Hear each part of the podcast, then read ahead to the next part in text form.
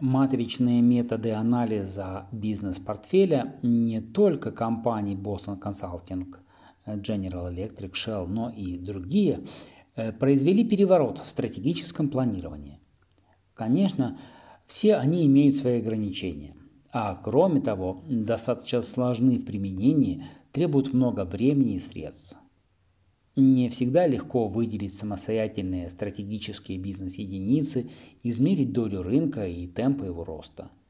К тому же все указанные методы концентрируют внимание на текущем положении СБЯ на рынке, что мало помогает уяснить их будущее положение. Руководству компании все равно приходится полагаться на собственный опыт при, при определении задач каждой СБЕ, а при принятии решений о том, какие средства вложить в каждую из них и какие новые СБЕ добавить в бизнес-портфель компании.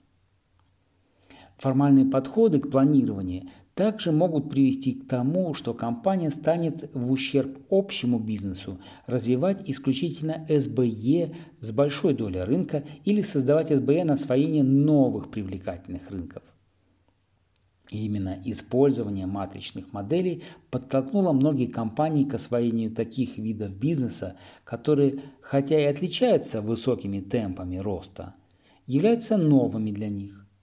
Естественно, отсутствие необходимых знаний приводит к плачевным результатам. Ведь компании для поддержания новых и, казалось бы, перспективных начинаний иногда слишком поспешно бросали Продавали или выжимали все соки из здоровых и зрелых СБЕ. А в итоге многие компании, которые в прошлом увлекались диверсификацией, сегодня сужают круг интересов и ограничиваются отраслями, которых лучше всего знакомы. Несмотря на эту и другие проблемы матричных методов, а также на то, что многие компании предпочитают индивидуальный подход к каждой конкретной ситуации, ни одна из серьезных организаций не отказывается от стратегического планирования. Разумеется, анализ бизнес-портфеля не универсальное средство выбора лучшей стратегии. Однако он помогает руководству компании понять ее положение на рынке, оценить вклад в общую деятельность каждой стратегической бизнес-единицы, определить объемы ее финансирования – и создать условия для будущего успеха.